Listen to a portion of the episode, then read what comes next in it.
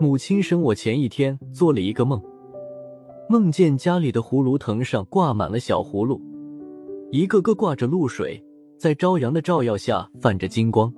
父亲听完后拍板说：“这个孩子生下后小名就叫小葫芦。”我小时候头型长得不周正，右边后头大，而且右腮也比左腮大，一咧嘴嘴便朝左歪。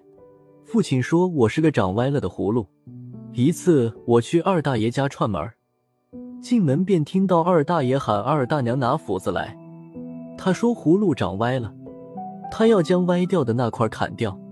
听到这话，我吓得一溜烟跑回家，眼泪鼻涕哭了一大把。气得二大娘骂了二大爷三天，说他明知道我叫小葫芦，见我进门了还喊着砍葫芦，真是明摆着吓唬孩子。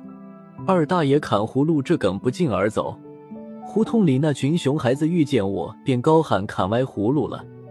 后来，父亲意识到事态严重，以后再有人这样指桑骂槐，便让我两个哥哥冲将出去，将那群熊孩子吓唬跑。有些跑得慢的，被哥哥追上，也没少挨我哥皮锤。小葫芦这名字着实成了我心病，谁喊我这个名字，我都不高兴。小孩子的心思只能憋心里。终于有一天，我发作出来，质问父母：“咋给我起这么个小名？难听死了！”父亲说：“这是母亲生我前梦到了葫芦。”我回怼：“若是梦到猪，还喊我猪不成？”就是没文化，起不出好名字来。那时我最羡慕跟我玩的小伙伴们，他们都有个好听的小名：小花、小柳、小宁宁、小燕子。人家的小名一喊，半条胡同都跟着雀跃起来；而我的小名一出口，却引来嘲笑声一片。好在大家都知道我不喜欢自己小名。上学后，同学们没人敢当面喊我小葫芦。上了高中后。我们村就我一个人考上了重点高中，我终于把小名甩在了五公里外的家乡。班里没人知道我的小名。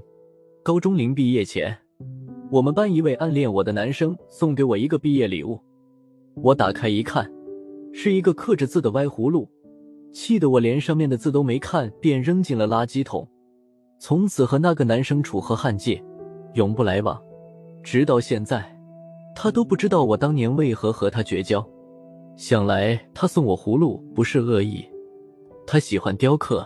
再说葫芦是辟邪招宝之物，他送此物是祝我高考顺利。随着年龄渐长，身边人再也不敢喊我小名，连父母也不再喊我小葫芦，而是称呼我大名。父亲六十二岁那年患了小脑萎缩，开始健忘。家庭住址和自己姓名都不记得了，和他去医院看病，医生问他记得家里孩子姓名不？父亲指着我说：“我女儿叫小葫芦。”父亲这句话说的我眼泪下来了，我赶忙回答：“是的，我就是小葫芦。”那段时间，我经常问父亲：“我叫啥？”父亲回答：“小葫芦。”听到这三个字，我便开心的不得了。我害怕父亲有一天连我小名也忘记了。三年后，父亲突患疾病离世，那个喊我小名的人走了，从此世上再无人喊我小名。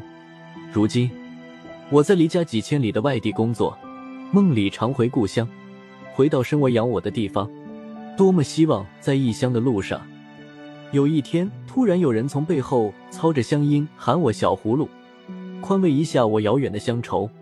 谁能想到，当初那么极力排斥的小明，几十年后却萦绕在我的心头，化成我生命中最动听的音符。